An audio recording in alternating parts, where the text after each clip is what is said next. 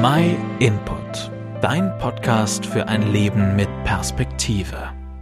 Vermutlich bist du auch schon einmal in einem Hotel gewesen und kennst die kleinen Seifen und Shampoos. Was macht man damit? Entweder man benutzt sie und lässt die Reste liegen oder man steckt sie ein und hortet sie daheim. Sean Seibler ist der Gründer des Recyclingunternehmens Clean the World. Und auch er stellte sich die Frage, was eigentlich mit diesen Seifenresten in den Hotelzimmern passiert. Sie werden einfach weggeworfen.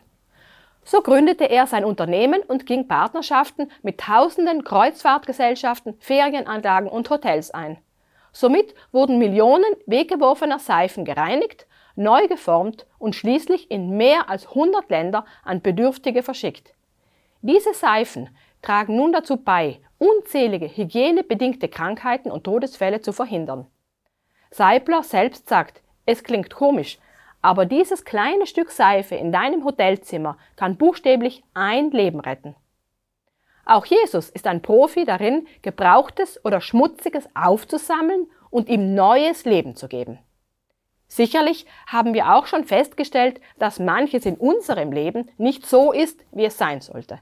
Vielleicht quälen uns alte Prägungen, vielleicht auch Schuld. Ganz ähnlich wie ein Stück Seifenrest fühlen wir uns vielleicht beschmutzt und belastet. Wir können aber auch einfach ausgelaugt sein aufgrund all der Anforderungen, die an uns gestellt werden, sei es beruflich oder privat.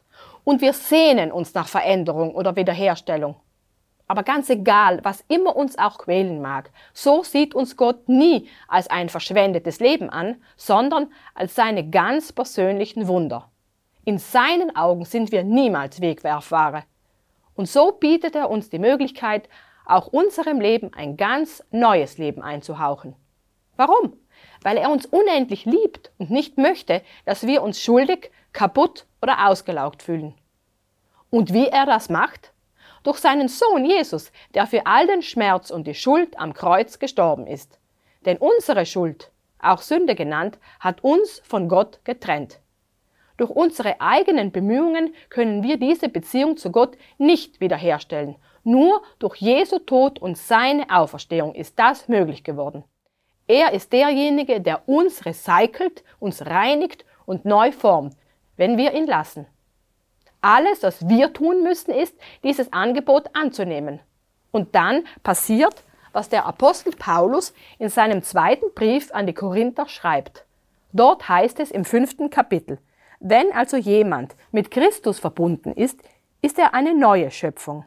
Was er früher war, ist vergangen. Sieh doch, etwas Neues ist entstanden. Wenn du nicht weißt, wo du dabei vielleicht anfangen sollst, dann melde dich doch gerne.